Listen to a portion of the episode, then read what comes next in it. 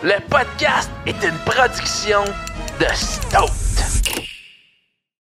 Alors, bienvenue dans le Club Nordique, le premier podcast qui plonge au cœur de l'entrepreneuriat de notre magnifique région des Laurentides. Je me présente, je suis votre animateur, Bastien Carrière, je suis courtier immobilier chez Remax Bonjour à Saint-Sauveur et je suis de façon générale un passionné des gens qui ont des projets. Euh, je suis aussi le fondateur du Club Nordique, un club d'affaires des Laurentides qui porte le même nom que le podcast. Vous comprendrez que mes invités viendront essentiellement de mon club d'affaires qui compte maintenant presque 100 membres d'entrepreneurs du Nord. Euh, D'ailleurs, vous êtes les bienvenus à m'écrire si vous aimeriez en faire partie. Euh, dans ce podcast, on explore le parcours d'entrepreneurs de chez nous, les hauts, les bas, tout y passe. Écouter notre podcast, c'est donc d'en apprendre plus sur vos voisins, des gens qui contribuent au tissu social de notre région et qui en font une des plus belles places où vivre sur Terre.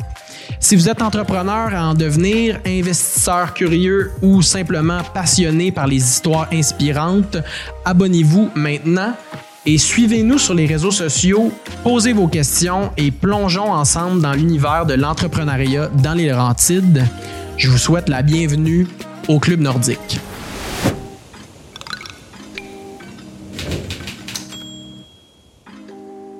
Génial, fait que l'épisode d'aujourd'hui va être avec Kaliane, qui est la propriétaire de la Natura Casa. C'est-tu la Natura On C'est la Natura Casa. La Natura Casa. ouais, ouais, nous, on le présente, on, le- on le dit Casa, Ouais. mais il y en a qui disent Casa, mais. C'est euh, pourquoi le nom? C'est ça a des origines un peu mexicaines ou euh, Mais je dirais espagnol parce Ouais. qu'en fait, euh, j'étais en Espagne, à Madrid, pour un voyage où j'étais au père. Fait que j'étais héber- hébergée, nourrie dans une famille quand j'ai eu l'idée de revenir au Québec et de créer ma propre entreprise. Fait que, en fait, autant en italien, en espagnol, en français, ça n'existe pas, la Natura Casa. C'est vraiment de prendre et de, de, de créer un peu euh, un mix des deux langues.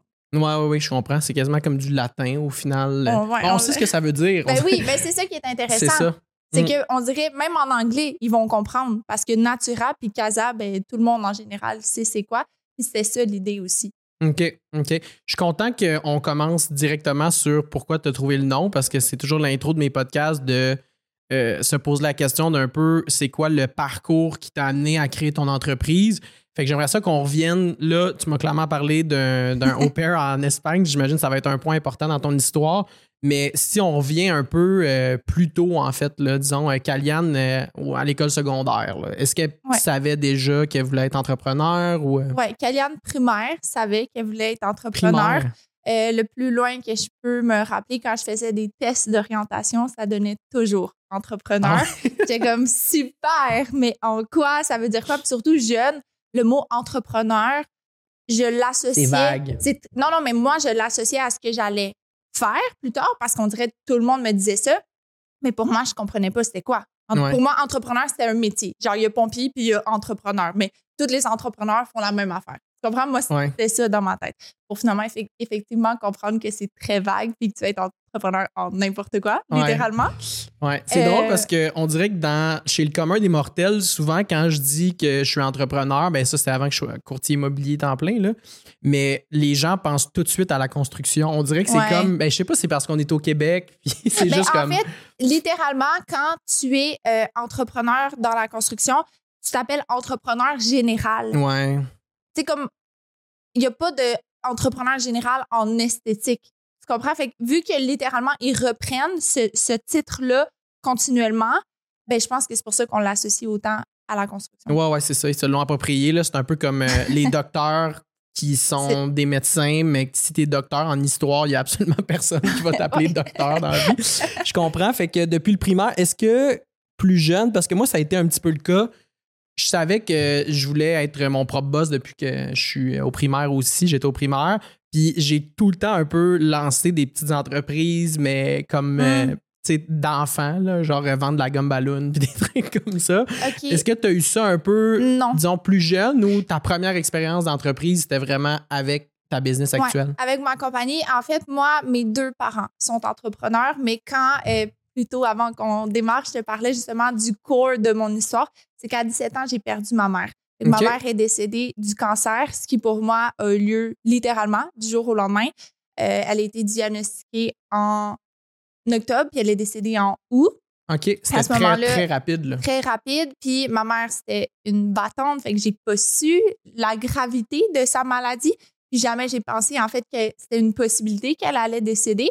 Fait que ça, à ce moment-là, j'étais en secondaire 5. Puis ma mère était enseignante en esthétique. Fait que ma mère est vraiment venue germer en moi cette passion-là. Par contre, j'ai jamais eu de l'intérêt pour l'esthétique. Fait que tout le temps que ma mère était en vie, c'est pas quelque chose qui me parlait.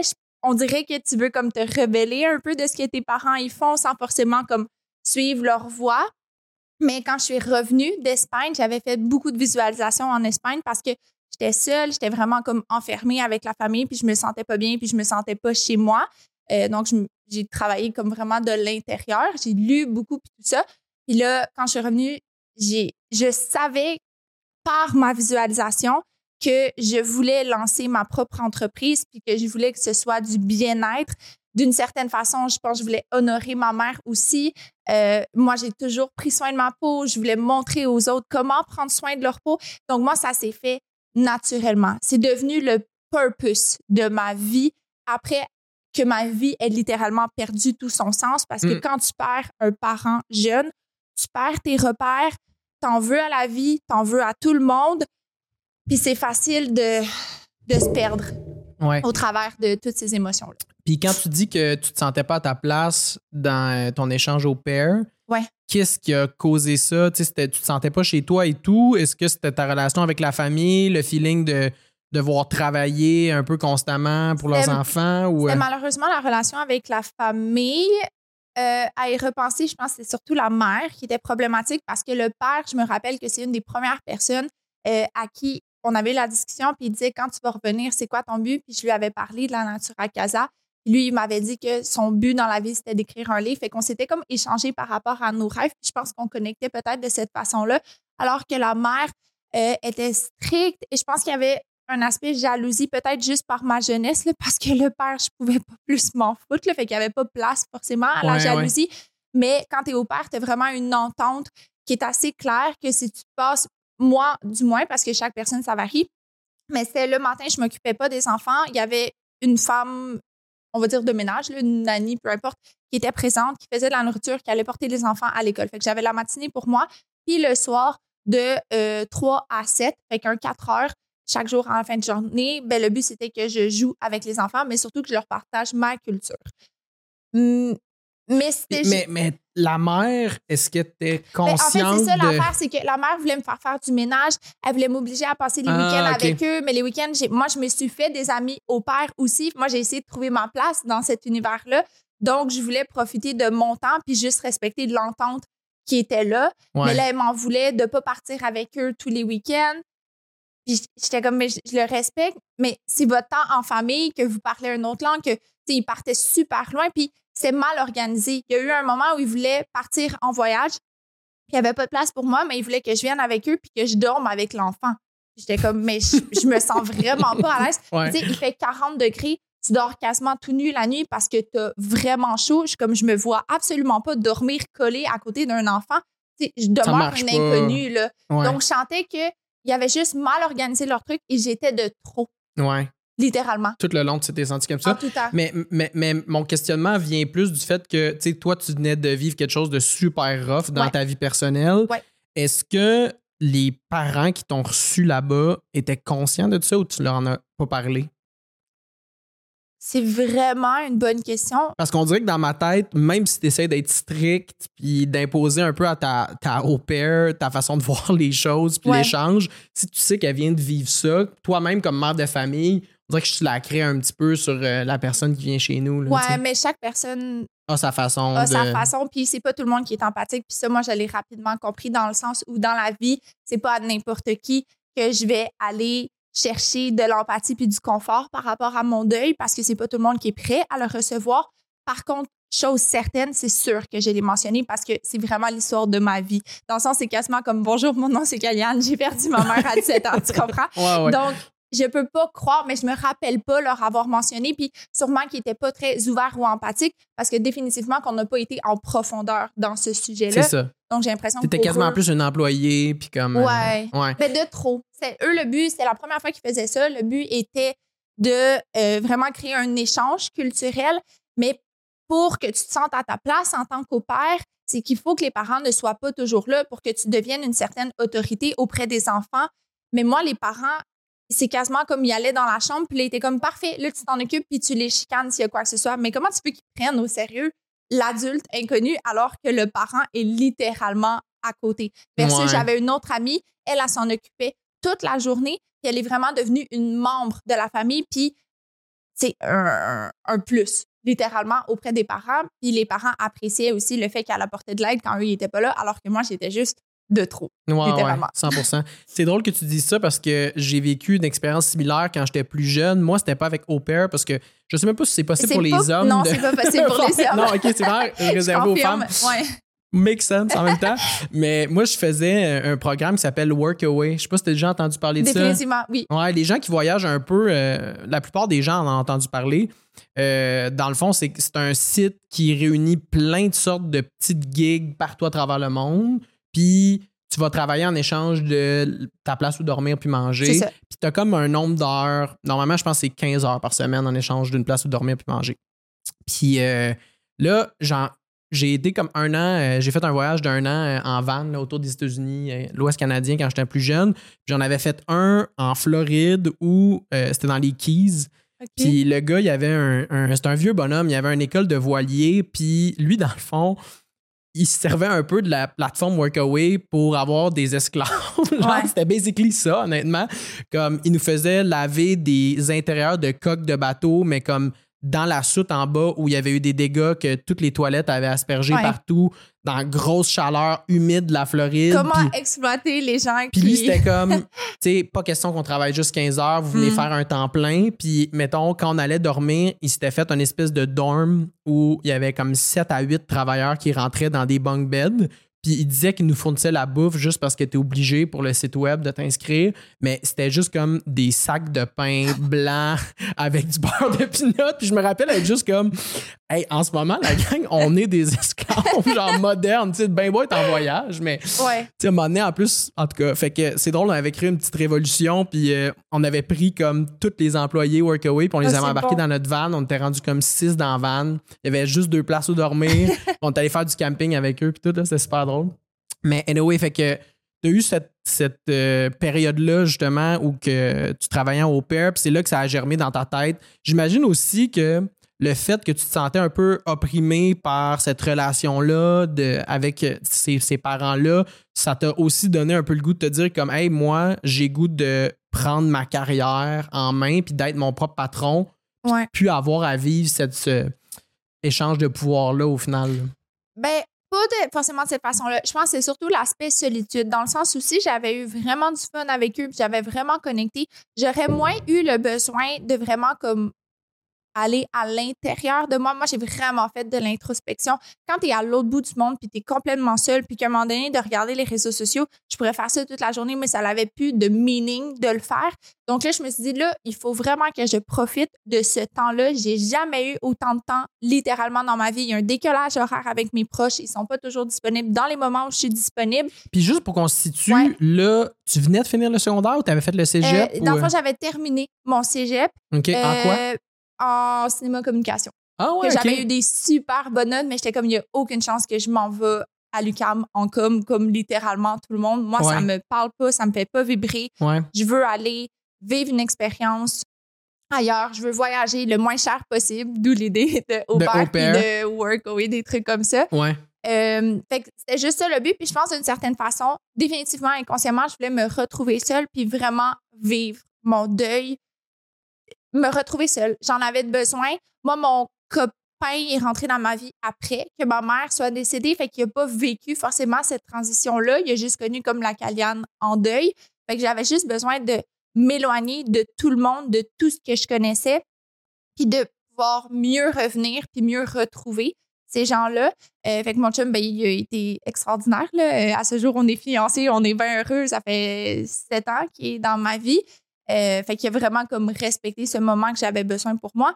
Mais ça pour dire que c'est vraiment cet aspect-là de solitude qui m'a fait poser des questions que j'aurais jamais fait avant. Puis quand je suis revenue, moi, l'intérêt, c'est de me trouver. Dans le sens où la Caliane du passé, elle aime voyager, elle aime magasiner. Tu sais, il n'y avait rien pour me décrire. J'avais ce besoin-là profond de me décrire puis de savoir j'étais qui puis j'aimais quoi. Puis à ce jour, c'est comme la question la plus facile pour moi à répondre. Je ne l'étais pas dans le passé.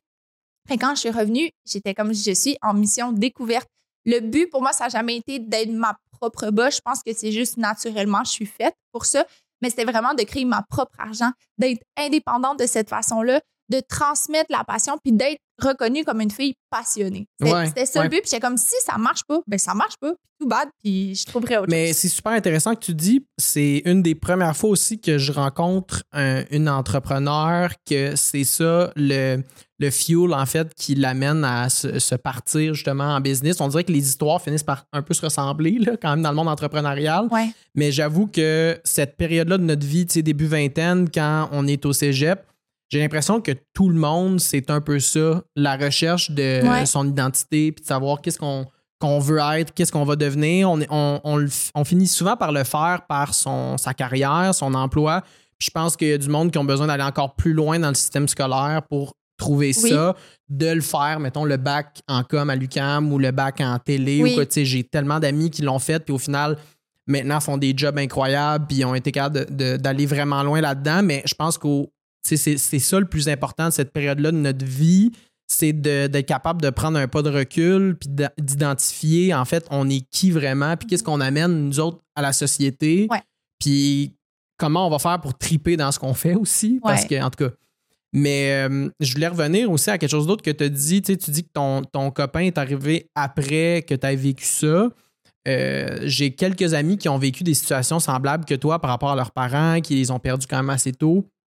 Euh, est-ce que tu penses que c'est une bonne chose que ton chum n'ait pas été avec toi au moment où c'est arrivé, justement, parce que ça aurait été une espèce de trop un gros clash? Est-ce que, est que tu considères que c'est une bonne chose qu'il soit arrivé à ce moment-là, un peu plus tard, puis que tu sois déjà comme plus loin dans ton processus de deuil? Ben, c'est vraiment une bonne question. En fait, moi, dans la vie, comme réponse, après, je vais élaborer, mais moi, je suis vendu à l'idée que tout se passe tout le temps de la bonne façon. Comme rien n'arrive pour rien, tout arrive pour une raison, dans le sens où il fallait que tout se, se passe de cette façon-là. Tu comprends? Moi, mon chum, je l'ai rencontré au bon timing. C'est vraiment ma façon de voir les choses. Tout se passe temps au bon timing.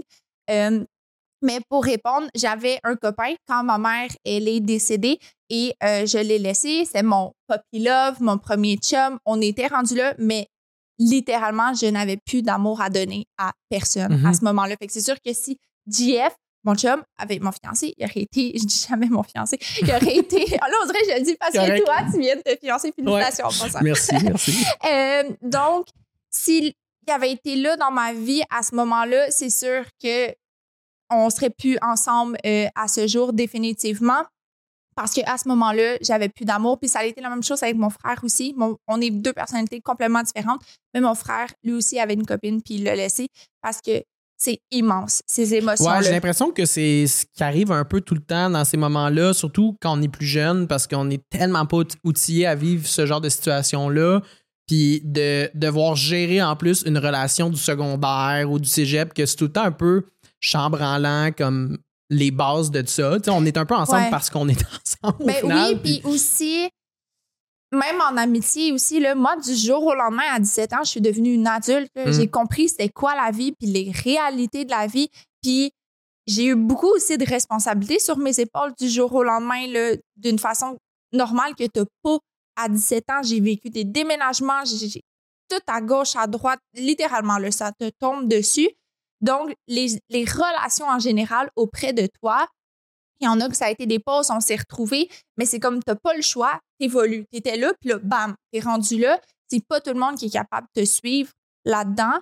Euh, puis ça vient avec une frustration au début parce que toi, tu vis quelque chose puis tu aimerais que les gens aient les bons mots pour toi. Ben Personne ne peut comprendre. Personne peut dire les bonnes choses pour t'apaiser. Tu sais, comme je me rappelle, à ce moment-là de ma vie, euh, je consultais une psy qui était absolument merveilleuse. J'étais comme, je suis tellement tannée que tout le monde me dit ça va aller. genre, ça va pas. Ouais, ça va pas aller. Ouais. Puis là, était comme, ouais, mais ça, laisse-le aller. Comme les gens, ils tentent du mieux qu'ils peuvent, puis choisis à qui tu prends le temps d'en parler, comme que je t'ai mentionné plus tôt, puis mon Dieu que ça, je le sais. Je peux pas avoir des attentes ou des déceptions envers des gens qui ne comprennent pas ou ne savent pas d'une certaine façon comment réagir à ça. Puis on peut, on peut pas leur en vouloir là, à ces gens-là. C'est juste de mieux choisir à qui tu t'offres puis qui, qui est capable de le recevoir d'une certaine façon. Ouais, ouais. Puis euh, c'est drôle que puis ça- je reviens à quelque chose que tu as dit plus tôt, puis ça rapporte à ce que tu viens d'expliquer.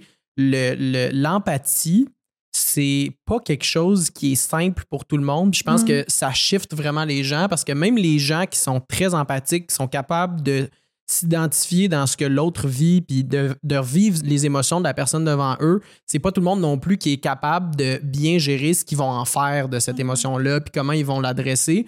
Mais personnellement, je pense que c'est un d'être empathique dans le monde des affaires, c'est un outil tellement puissant qui est souvent pas adressé. Puis on se connaît pas encore beaucoup, mais je le vois tout de suite que tu es ce genre de personne-là qui, qui a, qui a beaucoup ça en dedans d'elle, puis qui est capable de s'identifier à la personne devant elle.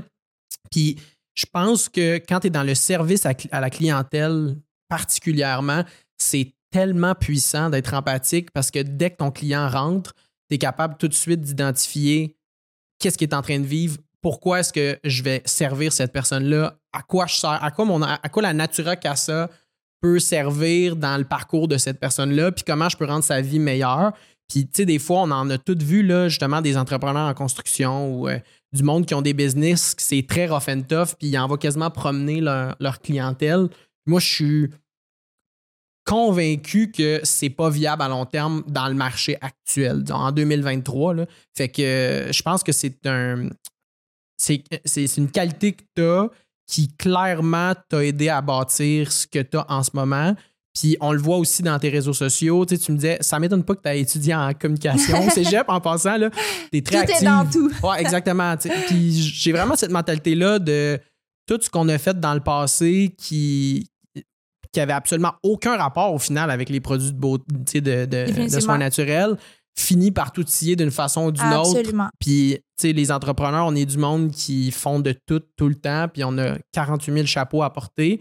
Puis je pense que ça se sent tellement dans tes réseaux sociaux que les gens ont le goût de te suivre, puis ont le goût d'embarquer dans ce trip-là que tu vis, tu sais. Ta, ta business, ça a de l'air d'être tripant. Même, tu sais, moi, là, je vais jamais travailler de ma vie dans le monde des produits naturels Ah. make sense, là. Mais en te voyant aller, tu sais, c'est tout le temps, on dirait qu'on est, tout le monde en fait partie un peu, là. Ouais. Dès qu'on commence à te suivre un peu, on est comme, Hey, on a le goût que ça marche, cette affaire-là. Puis Ah, merci. moi, je trouve, en tout cas, que c'est quelque chose que les gens ne prennent pas assez en considération quand ils se lancent dans l'univers médiatique des réseaux sociaux, que tu finis par étaler un peu ta vie en ligne. Si tu es capable d'être être empathique puis de le faire pour les bonnes raisons, je trouve ça tellement plus puissant puis ça donne tellement plus envie aux gens de s'identifier à toi puis de Ouais. Ben, tu sais, justement, par rapport aux réseaux sociaux, moi, quelque chose qui est hyper important, puis le pourquoi que je me verrais pas déléguer cet aspect-là. Moi, j'ai délégué, je suis une bonne, j'invente des mots, mais genre délégatrice, peu importe le terme, genre je délègue comme une pro, puis j'ai compris l'importance de déléguer auprès de mes employés, puis ça se fait super bien. Mais les réseaux sociaux, c'est vraiment le core, c'est le, la vitrine littéralement sur mon entreprise, les valeurs. Donc, à ce jour, il n'y a pas personne qui est mieux placé que moi pour le faire. Puis quelque chose que j'ai compris, c'est vraiment l'importance de créer une émotion d'une certaine façon, dans le sens où, si tu regardes mon feed, c'est peut-être pas forcément le plus beau, mais les gens sont engagés parce que si je mets une publication, c'est que je veux aller créer une émotion d'une certaine façon. Puis l'émotion va varier selon la publication, puis le pourquoi que je le fais, mais je le fais pas parce qu'il faut que je publie chaque lundi ou parce qu'il faut que je mette une photo parce que là, ça rendrait. C'est, pas, on devrait pas, selon moi, exploiter les réseaux sociaux de cette façon-là, ce juste qui en dans fait- le paraître. C'est ça. C'est ce qui en fait quelque chose qui peut devenir très négatif, je pense. Ouais. Les réseaux sociaux n'ont pas toujours une bonne réputation. Euh, c'est un outil qui est utilisé pour plein de choses. Puis il y a plein de monde qui se font suivre pour des raisons que je trouve ordinaires. Puis Mm. je pense que c'est là que il y a des gens qui sont comme Hey, pourquoi notre, si notre jeunesse est là-dessus, qu'est-ce qu'ils vont devenir, blablabla, les influenceurs. Puis ça les challenge vraiment, mais tu es aussi capable, il faut reconnaître en fait que c'est un outil tellement puissant pour des gens qui veulent faire le bien avec. Ouais. Que comme, tu sais, il y en a du contenu positif, il y en a du bon contenu, puis il y a des gens à, tu sais, puis je te prends toi en exemple, mais tu es quelqu'un que on se met à suivre. Je pense pas qu'il y a rien de négatif à tirer de ça. Au final, on, on suit ton parcours entrepreneurial, on te voit aller dans des ventes, des festivals, sais, des rencontres professionnelles et tout. Puis je trouve ça super intéressant. Je pense que tu l'utilises d'une très bonne façon qui, qui semble, en tout cas, je- encore une fois, je te connais pas, mais qui semble être propre à ta personne. Ça n'a pas l'air d'être un personnage que tu mets Non. en scène pour, euh, pour les réseaux sociaux. Absolument. Mais euh, en tout cas, un- une belle petite parenthèse dans la discussion. Là, tu étais revenu de, de ton échange au pair. Ouais. Et puis, tu es en, tu- en recherche de ce que tu vas devenir, ce que tu veux être. Euh, c'est à quel moment que l'idée est assez germée, puis tu dis comme, let's go, on lance le projet de la business? Je suis revenue euh, fin juillet. J'ai appelé mon père en pleurant, puis j'étais comme papa, je peux plus rester ici plus longtemps, s'il vous plaît. Ah, tu l'as coupé court. Ben, j'étais censée être là trois mois, j'étais là deux mois et demi. Genre, chaque jour était compté sur mon retour, ça le faisait plus. Euh, bref, je me, je me sentais absolument plus à ma place. Puis, écoute, je suis revenue de mémoire fin juillet. J'étais censée revenir quelque part au mois d'août. Puis, le 15 août, c'est la date officielle de la Natura Casa. Donc, genre, deux semaines après, j'ai En quelle année? Euh, comme- 2018. 2018, OK, donc Ouais. pré-pandémie. Ouais, ouais, littéralement. Puis j'avais un lit dans le sous-sol de chez mon père et je débutais mes soins visage à 25 sans formation officielle parce que j'ai mon parcours de vie, mais je n'avais pas de formation. Ouais. Puis je me suis juste comme pitchée dans le vide. J'avais rien à perdre. À ce jour, avec ma réalité étant plus vieille, une maison, moi, mon copain, on le vit parce qu'il est désormais entrepreneur général tout nouvellement. C'est vraiment un challenge. C'est très difficile. Plus la vie avance d'une certaine façon, tu as des responsabilités financières. C'est pas facile se, se partir en tant qu'entrepreneur. Moi, j'avais rien de ça à mon âge. À 20 ans, j'avais pas de stress financier. Mon père, je vivais déjà avec mon chum, mais mon père m'offrait littéralement le sous-sol au complet pour le faire. Tout s'est bien déroulé, puis je suis 100% reconnaissante et je, je reconnais en fait cette chance-là qui est différente d'une personne à l'autre. Mais moi, j'étais sur mon X à ce Ouais. moment-là, puis tout ce que je faisais, puis encore ce que je fais aujourd'hui, ça se passe toujours parfaitement, puis ça, c'est un- flow. Je suis sur mon X, comme on dirait, il n'y a rien, chaque personne. jour. À chaque jour, ça, ça se passe bien. Puis pour quelqu'un qui, dirait, disons, voudrait se lancer une, euh, une entreprise comparable à la tienne, qu'est-ce que tu considères sont les plus gros risques que tu as pris? Est-ce que ça a été financier? Est-ce que ça a été en termes de- d'investissement de, temps? C'est quoi les gros défis, en fait, que il, il a fallu que tu surmontes pour euh, que ça devienne aussi gros que ça l'est présentement? Mais moi, j'ai vraiment fait d'une façon organique, pour de vrai. Donc, le plus gros risque, selon moi, c'est le fait de devoir, de vouloir devenir trop gros, trop big, trop rapidement. Mhm. C'est là que tu vas te perdre. Au travers de ça, tu vas perdre les valeurs et le pourquoi concrètement que tu le fais à la base. Puis ça, moi, justement, même si ça peut paraître, c'est c'est court quand même, 5 ans, puis l'évolution, elle est là, mais je me couche ça- chaque soir, il n'y a pas de stress financier. J'ai vraiment été comme étape par étape de façon hyper organique. Euh, là, le premier financement que j'ai été chercher à ce jour, c'est parce qu'on va faire une, une nouvelle construction. Dans le fond, là, la Natura Casa va déménager. Ça va être une bâtisse à moi au lieu d'être de la location comme que je fais à ce jour. Ça, c'est un autre game. Ça, c'est un risque d'une certaine façon. Ça, là, j'ai vraiment l'impression que là, je, je m'en vais à Tu- un tu autre step- niveau. step up, ouais. mais il faut que j'ose le faire parce que où je suis présentement, il n'y a plus de place. Puis là, ça commence à me limiter. Tu comprends? Fait que là, pour Vas-tu le garder, ce local-là? Non. Ou OK. Fait que non, tu changes c'est- le complètement. but, c'est vraiment juste de déménager, d'avoir une nouvelle succursale. Fait que selon moi, c'est c'est juste d'être conscient de chaque sou que tu vas investir. Dans mes débuts, j'avais pas, puis je l'ai pas encore, le, le packaging parfait. J'ai réutilisé des tonnes et des tonnes de boîtes de carton quand je ship mes colis, même s'il était écrit quelque chose, tu le bords, tu mets un cœur, t'écris emballage 100% recyclé. Il y a plein de façons que j'aurais pu faire pour aller optimiser l'apparence. Mais au final, moi, ce que je mise depuis le jour 1, c'est le contenu, Mhm. littéralement. Puis chaque petits trucs que tu veux mettre pour que ce soit donc parfait puis donc beau, c'est génial, mais ça a un coût, ces affaires-là. Puis ça va venir avec le temps aussi. Ça va Il y a un venir avec le temps, que. puis tu vas tout le temps être fier. Là. Moi, toutes les fois, je rajoute des petits trucs, je suis comme, yeah, oui, j'aurais pu l'avoir depuis le début, mais la personne, elle aurait autant consommé son produit, elle aurait probablement autant aimé. Fait que je le fais de façon gra- graduelle avec un stress en moins. Puis ce que j'aimerais ajouter aussi, puis c'est pas un risque, mais c'est comme vraiment mon plus gros conseil en tant qu'entrepreneur pour quelqu'un qui regarde la Natura Casa puis qui trouve que c'est super puis que la personne elle aimerait donc faire ça. Inspire-toi, mais fais-le à ta propre façon. Si Mm. tu essaies trop d'aller te rallier à quelqu'un qui existe déjà, ou même si la personne est en démarrage, là, elle n'a pas besoin d'être la plus big, tu vas, tu vas pas créer ta propre identité, ta- l'identité de ta compagnie aussi. Tu veux être unique puis que les gens aient envie de t'encourager toi parce que tu es toi puis tu fais les choses à ta façon. Parce que ça, je l'ai vraiment vécu récemment. C'est dommage parce que ce que j'ai j'ai vécu le plus, le plagiat, c'est auprès de d'anciens employés. Ah ouais? Ouais. fait que c'est pas. Parce qu'on dirait dans la, la business en général, quand tu es entrepreneur puis tu le vis, tu le sais, l'importance de juste comme faire les trucs à ta façon puis tu vas être le plus gagnant. Mais je l'ai vécu avec vraiment plusieurs employés qui. Qui l'ont fait avec toi, dans le fond. Là, qui, travaillaient chez la Natura Casa puis qui étaient déjà comme mal intentionnés au moment où ils étaient présents puis qui se sont démarrés en entreprise. Ah ouais, c'est. Puis tu le vois, tu sais, comme l'ambiance de la salle, les fournisseurs, les producteurs. Tout est c'est- pareil, là. C'est, ouais. Puis au final, ils sont perdants d'une certaine façon parce qu'ils viennent vraiment se rallier à moi. Fait que si, exemple, tu vois une vidéo qui est pareille, là, tu scrolls, puis là, tu vois une vidéo, puis après, tu vois un autre, ben, tu vas retenir la Natura Casa que tu auras quasiment vue en haut, en bas, et pas celle du milieu.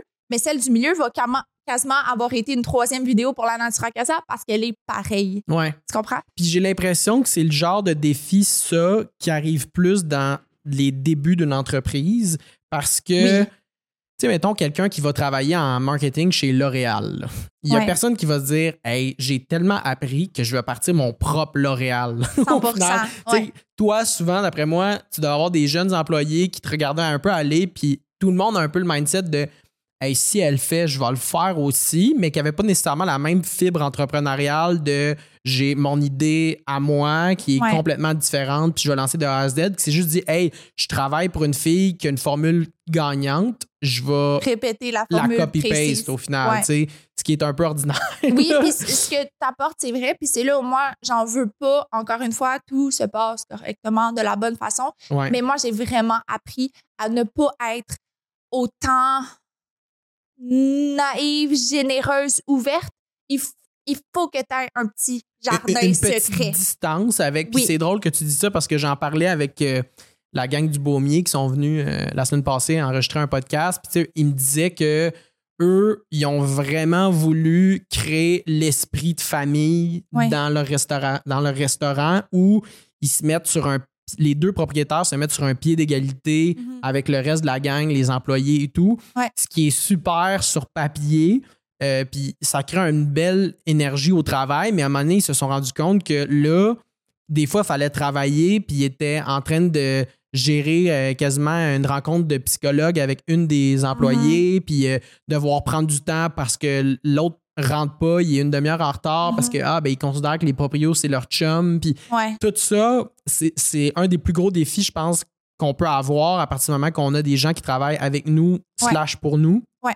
c'est de créer cette espèce de limite là de oui, on est des millennials slash Gen Z, on veut appliquer les nouvelles façons de voir des entreprises, Euh, on veut que l'équipe fasse partie du projet puis qu'ils se sentent euh, impliqués dans ce qui est la Natura Casa, disons par exemple, mais en même temps, on reste que on est patron de cette affaire-là, Mhm. on a tous les risques sur nos épaules, Ouais. toutes les responsabilités financières qui viennent avec. Ouais. Nous, demain matin, si les ventes descendent ou quoi que ce soit, on peut perdre notre maison, le bureau commercial qu'on vient de construire. Fait qu'il y a un certain point que c'est comme là, là, si moi je commence à être trop proche de mes employés, puis qu'ils commencent à tout essayer de, de copier ma business, puis qu'ils deviennent des compétiteurs, makes no sense. Tu sais, Il faut Ouais. que faut qu'il y ait une division, mais je je pense que pour notre génération, ça va être un des gros défis des entrepreneurs, ça. Parce Ouais. que je pense qu'on a tous travaillé pour des business dans notre passé, que c'était des vieux bonhommes qui géraient, puis qu'on était comme, hey, jamais, moi, je vais faire Ouais. vivre ça. J'ai travaillé au Carrefour ouais. Laval là, pendant trois mois, puis ma gérante, j'étais comme,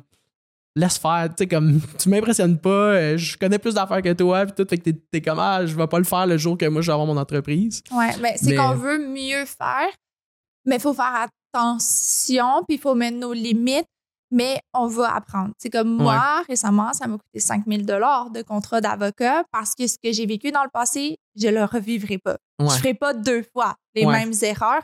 Puis justement, j'ai été trop lousse, mais j'apprends. Puis cet apprentissage-là a une valeur, puis je le revivrai pas de la même façon plus tard, c'est sûr, sûr, sûr. Mais effectivement, c'est que tu vas être cool, tu vas être flexible, tu vas être facile d'accès, mais comme trop facile d'accès, un peu. Trop facile d'accès. Il y a une différence entre Ouais. être proche de ton monde puis leur donner tes recettes. Bravo. C'est ça. ouais, ouais, je comprends. OK. Ouais. Euh, pour ceux qui connaissent pas l'entreprise, parce que, tu sais, il y a sûrement de mon monde qui vont écouter l'épisode, puis tout, Ouais. puis- ou du monde même qui vont suivre le club nordique, euh, qu'est-ce que tu offres exactement comme service? Parce que je sais que vous faites des produits naturels, Ouais. mais si je me trompe pas, il y a un autre volet à tout ça qui est des traitements pour le monde en personne. Exactement. Donc, on a vraiment les deux. La gamme professionnelle minimaliste naturelle abordable euh, d'une quarantaine de produits. Fait que vraiment une gamme hyper complète qui est faite ici en laboratoire. La gamme La Natura Casa. Et on travaille avec cette même gamme pour offrir nos soins. Fait que déjà, en partant, nos soins, ils sont uniques d'une certaine façon parce que tu retrouves, il y a beaucoup, beaucoup de salons au Québec que d'une place à l'autre, ça va être la même gamme avec laquelle ils vont travailler. Fait que déjà, en partant, nous, cette approche-là, elle est unique d'une certaine façon. Puis on offre ben, des soins esthétiques vraiment complets, aller de l'épilation au laser, aux soins visage, microdermabrasion, soins du dos, traitement capillaire qui est comme un massage de 20 ou 40 minutes des cheveux, de la pure détente. Euh, ça, c'est comme un traitement qui pogne vraiment beaucoup parce qu'on fait des vidéos TikTok et euh, les gens capotent à juste voir le SMR puis tout ça. Euh, fait que nos soins sont vraiment complets, puis nos soins se différencient parce que c'est quasiment un entre-deux entre un soin visage et un massage. La lumière, elle est quasi, c'est- il fait quasiment noir dans la pièce. On veut vraiment miser sur une détente. On veut que ce soit chaleureux. Souvent, quand on passe aux soins esthétiques, c'est tout blanc, c'est la grosse lumière. Nous, on est complètement à l'opposé de ça. Tu viens faire un traitement de 20 minutes, on va te mettre dans un lit, des doudous, tu vas être confortable, même si c'est juste 20 minutes. Fait on veut, tu sais, le casa, c'est là qui prend tout son sens. Tu te sens à la Au maison, spa, au spa, tu Ouais. te sens bien, c'est chaleureux. Euh, fait que c'est vraiment de cette façon-là qu'on vient Se se différencier. Puis disons euh, que tu aurais une fille qui a une petite business qui existe déjà euh, à Québec, dans la ville de Québec, Ouais. qui fait de l'esthétique, fait de l'épilation, puis qui est comme Hey, moi, je te suis depuis un bout sur les réseaux sociaux, je tripe sur tes produits. Est-ce que tu accepterais que quelqu'un se tag Je n'utilise que des produits Ouais. Natura Casa? On en a. En fait, je commence à en avoir de plus en plus, puis ça, je trouve ça merveilleux. Parce que moi, mon but, c'est pas forcément d'avoir plein de succursales. Je connais l'ampleur de gérer une succursale. Donc, je suis vraiment terre à terre par rapport à ça. C'est peut-être qu'un jour, on va en arriver là. des mais franchisés. des- ouais, ouais. exactement. À ce jour, c'est pas forcément dans mes buts. Moi, je veux aller travailler avec la spécialiste qui est déjà sa clientèle, qui est déjà extrêmement passionnée, puis qui lui manque juste une gamme qu'elle va littéralement triper dessus, puis ça va être le fun à utiliser. C'est naturel. Tu ne poses pas de questions par rapport aux ingrédients qui sont contenus. Donc, ça, c'est vraiment notre but. Puis, c'est sur le long terme ce qu'on va miser de plus en plus.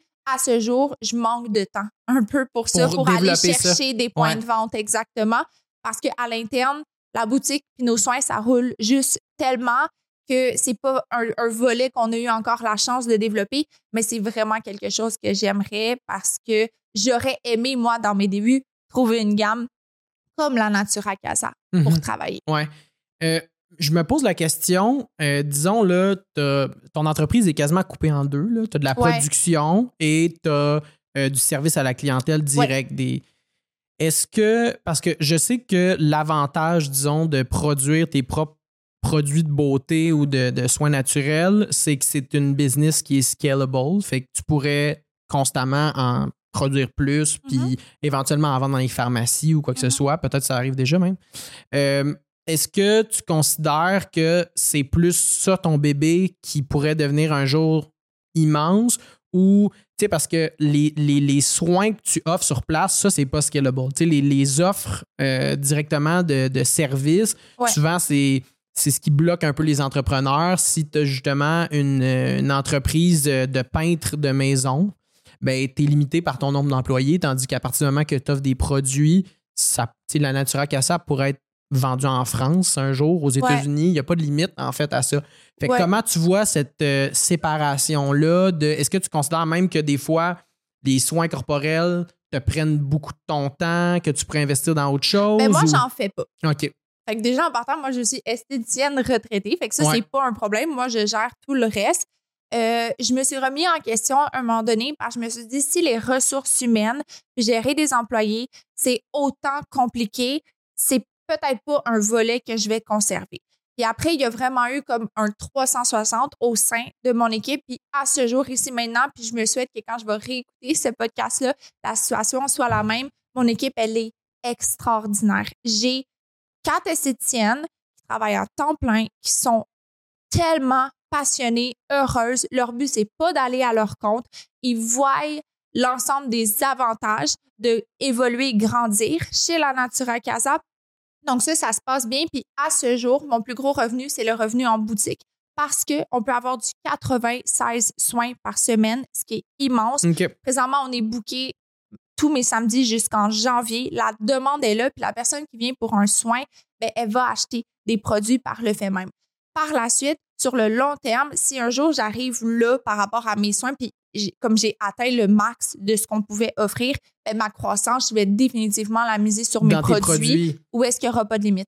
Par contre, mes produits se différencient, ils prennent tout leur sens parce qu'on offre des soins esthétiques. Mm. Parce que si tu regardes une gamme naturelle, skincare, mais c'est pas des spécialistes de la peau qui sont derrière ça, puis tu regardes la même gamme, on va dire, mais que ces avantages-là, ben, il y en a une que le point fort est là, tu peux leur faire confiance, ils savent précisément de quoi ils parlent, ils travaillent avec ces produits-là chaque jour. Donc, tout fit, puis tout prend son sens. Puis c'est pour ça que je me souhaite que les soins disparaissent jamais chez la Natura Casa, même si ça peut être un certain défi, parce que c'est service à la clientèle, c'est euh, de recevoir en boutique, de gérer du staff, absolument.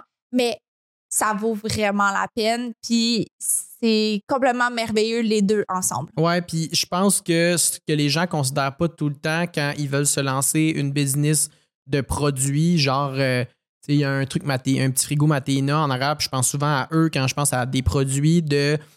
C'est beau d'avoir une idée de je vais créer, disons, une nouvelle euh, boisson, puis je veux la marchandiser et tout, mais le step, il est tellement gros Mhm. avant que tu commences à être rentable puis que ça fonctionne, une Ouais. business comme ça, que d'avoir pour toi deux sources de revenus qui sont séparées. Ouais. Une qui est beaucoup plus rapide puis beaucoup plus facile à avoir rapidement. Tu sais, Ouais. le modèle d'affaires de, des soins esthétiques, c'est simple quand même, dans le sens où tu as plein de filles qui le font juste à leur compte comme travailleurs autonomes puis qui je vais aller donner des soins esthétiques chez le monde quoi que ce soit. Fait que ça fait partie du genre de business qui peut se partir rapidement puis quand même très payant rapidement aussi.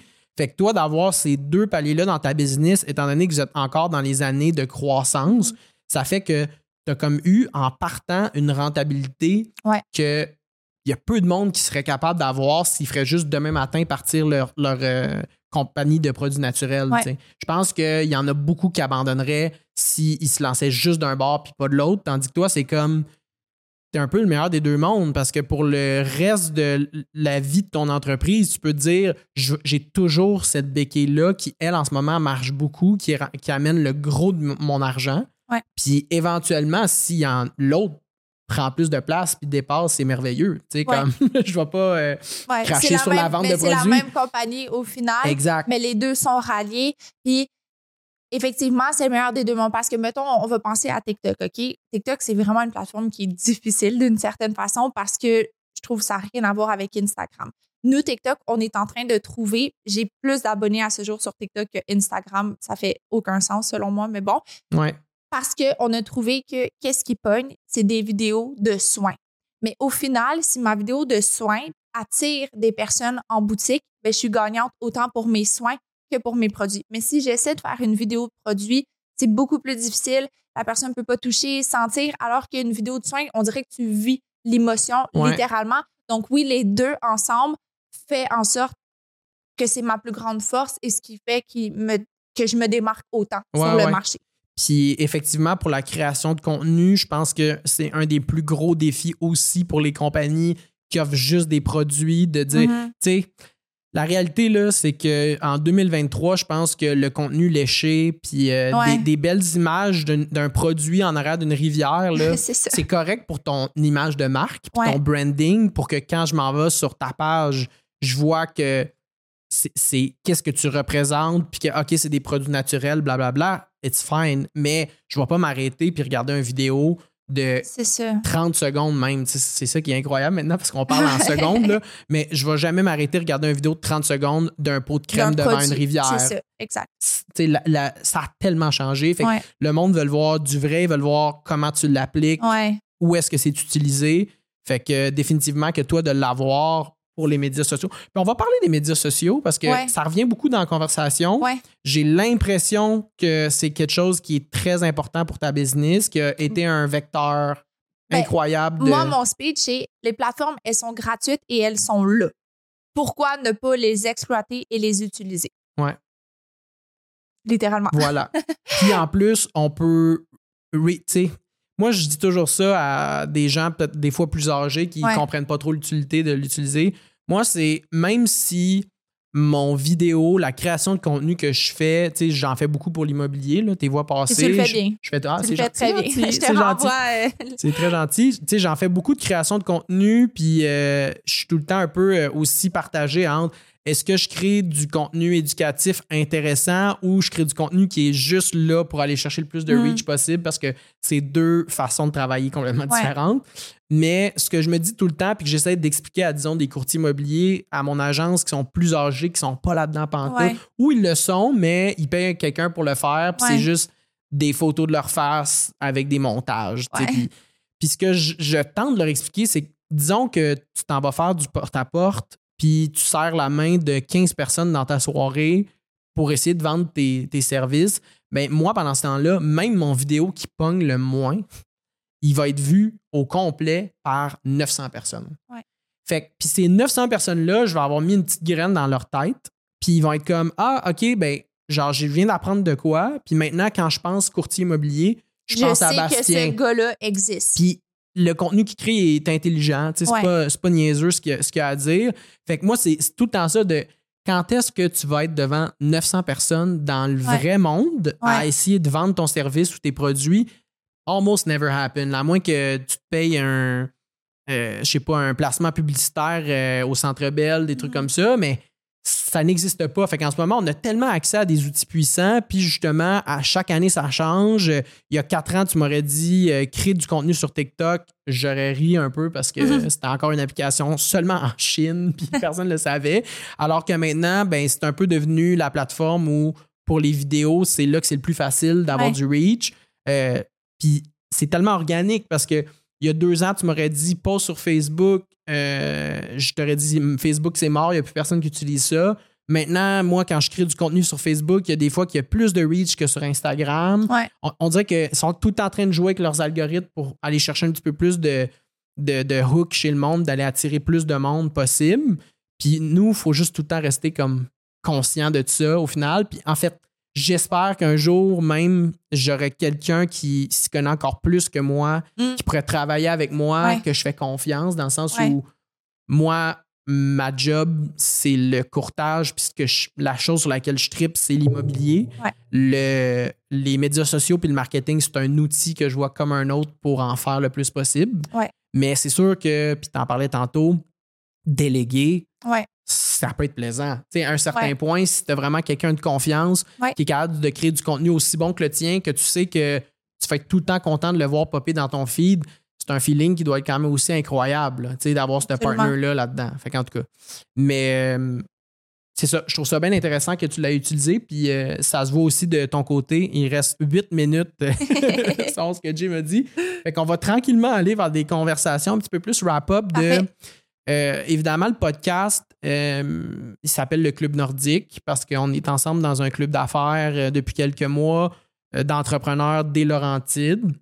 C'est peut-être une question qui va être bien simple parce que d'après moi, je connais un peu la réponse déjà, mais qu'est-ce qui a fait que tu as décidé de bâtir, disons, cette entreprise-là sur la rive nord, dans les Laurentides, puis pas à Montréal ou dans une place où il y a peut-être plus de, de monde puis que ça passe plus? Ben, l'idée étant l'équilibre de vie, d'une certaine façon, il y a beaucoup, beaucoup de gens qui me le demandent à quand une succursale à Montréal. Moi, Montréal, ça me parle pas. Je suis une fille de banlieue. J'aime ça. Je, suis née ici. C'est tout ce que j'ai connu dans la vraie vie, alors que moi, pratiquement toute ma famille, en fait, est à Montréal, mais mes parents ont décidé de venir vivre à Blainville. Euh, donc, c'est cet équilibre-là de vie ça me prend 10 minutes top chrono me rendre au travail. Puis dans la future succursale, ça va me prendre encore moins que ça, littéralement. Donc, moi, c'est cette proximité-là. Puis on se sent juste mieux. Il y a plus d'arbres, il y a moins de gens. C'est comme. C'est ce que j'ai toujours connu, Ouais. puis c'est ce que j'aime naturellement. Ouais, puis je trouve ça vraiment cool. Puis c'est c'est un peu euh, l'idée que j'avais eue en créant justement ce rassemblement de personnes-là, de pouvoir aussi nous mettre un peu sur la map les jeunes entrepreneurs, Ouais. les jeunes qui veulent énergiser un petit peu Ouais. tout ça. Les Laurent- Laurentides en, en- en particulier, on dirait que pour les gens de Montréal, moi j'ai habité huit ans à Montréal, mais ça a tout le temps une connotation pas négative, mais presque comme tout ce qu'il y a là-bas, c'est des chalets, puis Ouais. des gens de banlieue, puis Ouais. tu sais, comme. Tu y vas le week-end, mais tu reviens en ville. C'est ça. Tu sais, Ouais. moi, j'ai grandi sur la banlieue de Montréal, Laval, Rosemère, tout ça. Et puis, quand je suis allé étudier à Montréal, quand j'ai commencé à vivre là-bas, c'était tout le temps un peu un running gag, puis celui encore chez le monde, genre le monde de Laval, puis le monde des. Tu sais, on est très typé. Mais moi, de, de, de créer une, une place où je peux connecter avec autant de gens qui ont des idées différentes, qui sont, tant qu'à moi, aussi investis dans leur entreprise, qui sont aussi créatifs que du monde euh, sur le plateau Mont-Royal Ouais, ou oui. euh, au centre-ville. Je trouve ça vraiment hot. Puis de voir que c'est pas juste une banlieue où euh, les gens de 45-50 ans vont s'installer. On est plein à faire. Puis c'est un autre point que je veux amener pour les gens qui voudraient se partir une entreprise ou qui veulent se lancer dans l'entrepreneuriat. Justement, vu qu'il y a moins de jeunes, puis peut-être que c'est moins euh, compétitif par chez nous, Ouais. c'est tel- moi je considère que c'est tellement plus facile de se lancer, dans le sens où dans mon milieu en particulier, on on n'est pas beaucoup. Des jeunes courtiers immobiliers dans le nord, tu sais, moi je fais beaucoup justement en haut de Saint-Jérôme, disons. Ouais. Puis tu vois dans mon agence, là, on est dans les plus jeunes, puis je veux dire, j'ai 28 ans, là, j'ai pas 21 ans non plus, là. Ouais. Mais on est dans les plus jeunes, puis il y a un marché de jeunes qui commence à venir, à vouloir venir s'installer justement parce qu'ils veulent avoir plus d'espace, ils veulent vivre proche de la nature. Puis ces jeunes-là, souvent, ils veulent travailler avec du monde de leur âge parce qu'on a les codes sociaux, on sait comment interagir avec eux, c'est plus rassurant. Moi, Ouais. j'ai toujours été de même dans la vie, même là, en, en courtage. tu sais, on a une notaire qui est dans notre club euh, d'affaires, puis elle, maintenant, c'est tout le temps elle que je réfère Ah, cool. sur mes, sur mes euh, contrats.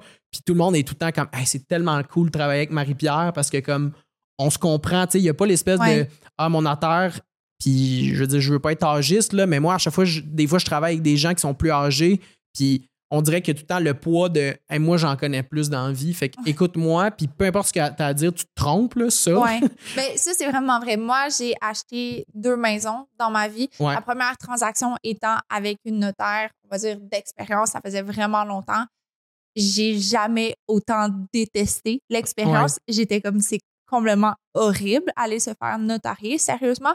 Puis finalement, mon, mon achat le plus récent, c'était avec un gars que, je sais pas, je lui donne euh, trentaine, mi-trentaine, gros max.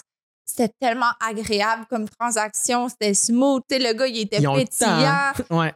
Je- oui, effectivement, mais là, après, ça varie. Parce que je suis sûre qu'il y en existe des plus Exactement, vieux qui chaque sont autant personne. pétillants. Mais, Mais, tu sais, c'est un peu comme. Puis euh, je vais finir sur cette note-là, mais on dirait que toutes mes amies, euh, quand tu passes à la vie adulte, il y a un certain point. un- il arrive un point où tu as besoin d'un comptable. Puis tout le monde fait juste affaire avec le comptable de ses parents. Parce Ouais. que quand t'es ado, c'est juste, Ouais. ben, il y a rien, je comprends rien. Fait que prends mes affaires. Puis je trouve qu'il y a toujours un clivage du moment où, hey, le comptable de mes parents, il y a tellement une grosse clientèle, puis je suis tellement pas important pour lui qu'il répond à aucune de mes questions. fait que ce moment-là, moi, je trouve que c'est ce qui définit le plus l'âge adulte. C'est à partir du moment que tu as ton propre comptable, Ouais. puis souvent, moi, en tout cas, encore une fois, c'est quelqu'un de mon âge où des fois, je l'appelle, puis je suis comme, hey, Kathleen, je pense que j'ai foiré sur ma déclaration d'impôt, puis blablabla. C'est plus facile. En tout cas, moi, je trouve ça Ouais. plus simple. Euh, puis ça va de soi, là, dans le sens où, comme je dis, on a les mêmes référents, on est tous sur Instagram, on est tous sur TikTok. euh, on vit un peu la même vie, fait que je trouve ça plus, euh, plus, plus simple de référer du monde de mon âge, puis de bâtir une communauté aussi de jeunes entrepreneurs, de la relève entrepreneuriale. Je trouve ça juste beau à voir. Puis là, ça a commencé, on était 30. Au deuxième meeting, on était 45. Là, on est rendu 80 sur le groupe Facebook. Oh mon Dieu! Puis ouais, fait que je vois qu'il y a comme un engouement en ce moment qui est en train de partir. Puis on dirait que dans ma tête, je veux que ça ait aucune limite ou autant qu'il y a de monde qui veulent venir, ça va me faire plaisir. Puis Mais bravo pour ça. On devrait parce que de mémoire, je te l'ai déjà dit, mais comme c'est vraiment chouette. T'es pétillant comme personne, t'as des bonnes idées, va savoir où ça va mener, l'ensemble de tout ça, Ouais. mais tu viens vraiment comme semer des petites graines. Puis moi, j'étais pas certaine au début, j'étais comme, OK, tu sais, je suis bien dans mon confort, aller jaser avec plein d'inconnus. Pourquoi? Je jase déjà avec plein de gens à la boutique? J'ai vraiment apprécié Ouais. l'expérience pour de vrai. C'est comme c'était vraiment trippant. ouais. Donc, va savoir où ça va mener tout ça, mais c'est génial. Exactement. Bon, ben génial, on va finir là-dessus. Puis d'ailleurs, s'il y a du monde qui nous écoute, qui sont des entrepreneurs ou qui veulent lancer leur entreprise, euh, le Club Nordique, c'est un, club d'affaires qui est ouvert. Donc, juste m'envoyer un DM ou m'envoyer un courriel, puis on va vous ajouter au groupe. Ça va nous faire plaisir que vous veniez au 5 à 7. Donc, euh, merci beaucoup, Kaliane, d'avoir été présente. C'était un super de beau podcast. J'aurais pu jaser avec toi encore deux heures, puis j'avais beaucoup d'autres questions à poser. Mais on va te réinviter éventuellement. Ça va être super la fun. Merci. Merci à toi. bye bye.